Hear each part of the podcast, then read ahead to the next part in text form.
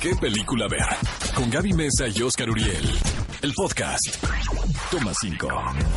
Top 5 de películas que no te puedes perder. ¿Qué película ver de Cinépolis en Exa FM? Amigos, estamos de en ¿Qué película ver? Un programa de Cinépolis. Y el tema 5 de hoy está armado por Oscar Uriel. Queremos contarles 5 películas protagonizadas por mujeres empoderadas, por mujeres que saben lo que quieren. La primera recomendación viene a cargo de uno de mis directores favoritos. Se trata de el griego Yorgos Lantimos y la película es La Favorita.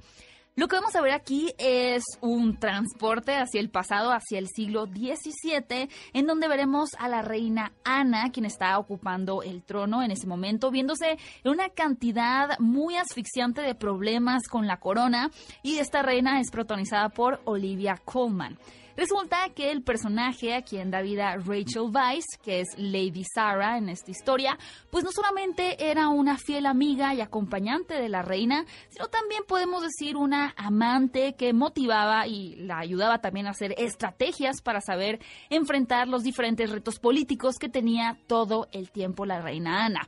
Pero lo que sucede es que esta dinámica tan bien balanceada, tan equilibrada que tenían ellas dos, viene a ser interrumpida por el personaje de Abigail, interpretado por Emma Stone. Sin duda, una de las mejores interpretaciones por parte de esta joven actriz, quien más allá de querer también aconsejar a la reina o ser su amiga, un soporte, lo que está pensando es en sí misma, está teniendo una actitud egoísta, pero gracias a ese egoísmo es que van a entrar en una especie, no puedo decir particularmente de triángulo amoroso, porque una de ellas pues no está tan digamos, devota a la reina, pero sí en una situación muy tóxica en donde el poder, el interés van a terminar por generar una crisis durante toda la película en esta reina que de por sí ya sufría muchísimo. La favorita, una de las mejores películas y la pueden ver ya en Cinepolis Click.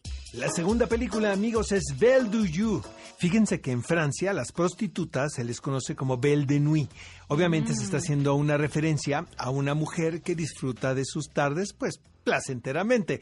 Pero resulta que este personaje está casado y es interpretado por Catherine Deneuve. Imagínense amigos, ahora se habla de empoderamiento. Esto es 1967. Siento que esta película realmente rompió moldes. Eh, fue un escándalo, obviamente, pero aún así ganó el León de Oro en el Festival de Venecia de ese año y convirtió a Catherine Deneuve en una superestrella internacional. La película abre con una escena de sadomasoquismo, pero la ves a ella como que sufre y como que se la pasa bien, ¿no? Pero se había cierta revolución sexual en, Hollywood en ese momento, sí, ¿no? Sí, pues realmente fueron los años de, los primeros movimientos feministas, ¿no? Pero también yo me pregunto si esa película se pudiera hacer hoy en día, mm, ¿sabes? yo creo que no, yo creo que no. Muy arriesgado nuestro querido Luis Buñuel. La tercera película, en recomendación, sería una protagonizada por Julia Roberts, Kristen Dunst y Julie Stiles, principalmente, titulada La sonrisa de Mona Lisa. Aquí esta película la escogimos porque tenemos una maestra de arte que proviene de Estados Unidos y viaja a una ciudad en Inglaterra para tratar de sacar a este grupo de alumnas de una mentalidad que les ha sido posicionada o instaurada por la sociedad. Por supuesto que están dictaminando cómo comportarse, qué cosas pueden apreciar, de cuáles pueden hablar, de cuáles no. Y ella, pues como ahora existen varias mujeres también que están tratando de romper un poquito el cascarón de la mentalidad que hemos ido construyendo por la sociedad, por la religión, por lo que ustedes quieran, pues ese va a ser el rol de esta maestra interpretada por Julia Roberts. Siguiente película, amigos, peliculón loco. Se llama Carol, dirigida por Todd Hines. Hasta ese momento, desde mi punto de vista, creía yo que era la mejor historia de amor representada en el cine entre dos personajes del mismo sexo. Es maravillosa. O sea, raya en la obra maestra. Desde mi punto de vista, creo que es la mejor película del director.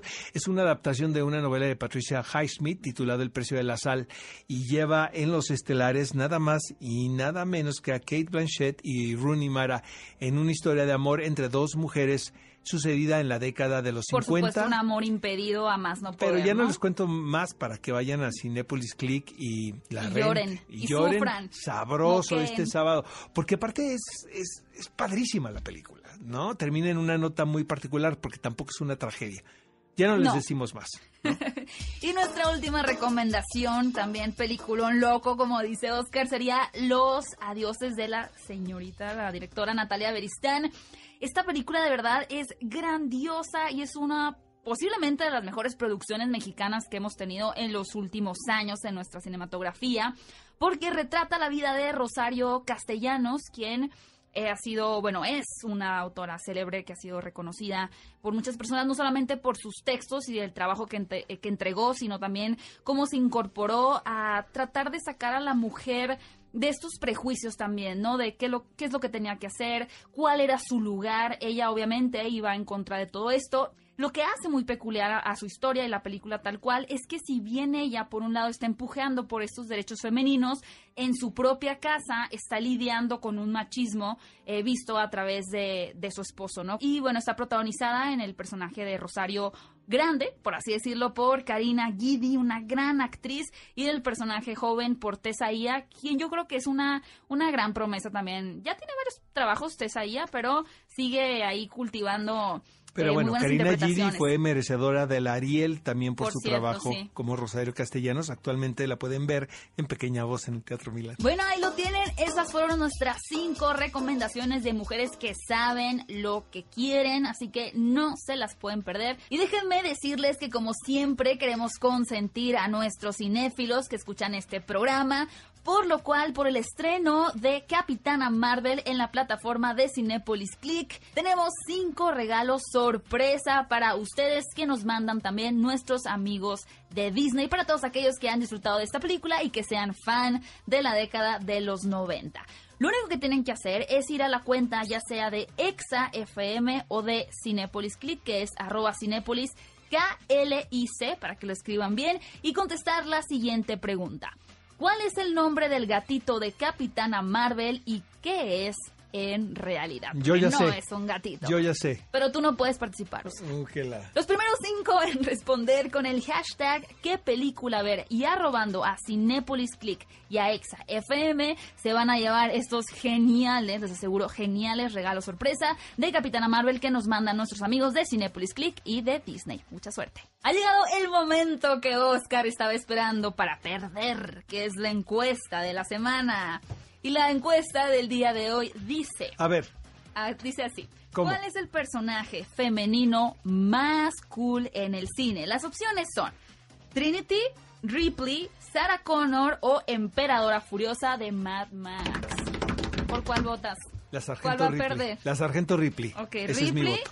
¿Listo? ¿Ya, ya votaste? Listo, compartido. Ajá. Yo pues eh, creo que esta vez estaba de acuerdo con Oscar, tal vez más Sarah Connor, pero tengo que ser fiel a mis raíces y a mis obsesiones. No, Trinity.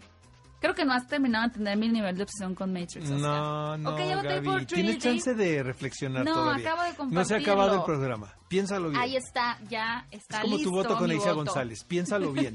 O sea, piénsalo dos veces. Lo recapacité todo este tiempo. Vayan a las redes sociales de Exa, arroba ExaFM y voten cuál es la mujer más cool, más badass en el cine. Sargento Ripley. Ve a Cinépolis y utiliza el hashtag qué película ver. Escúchanos en vivo todos los sábados a las 10 de la mañana en Exa FM 104.9.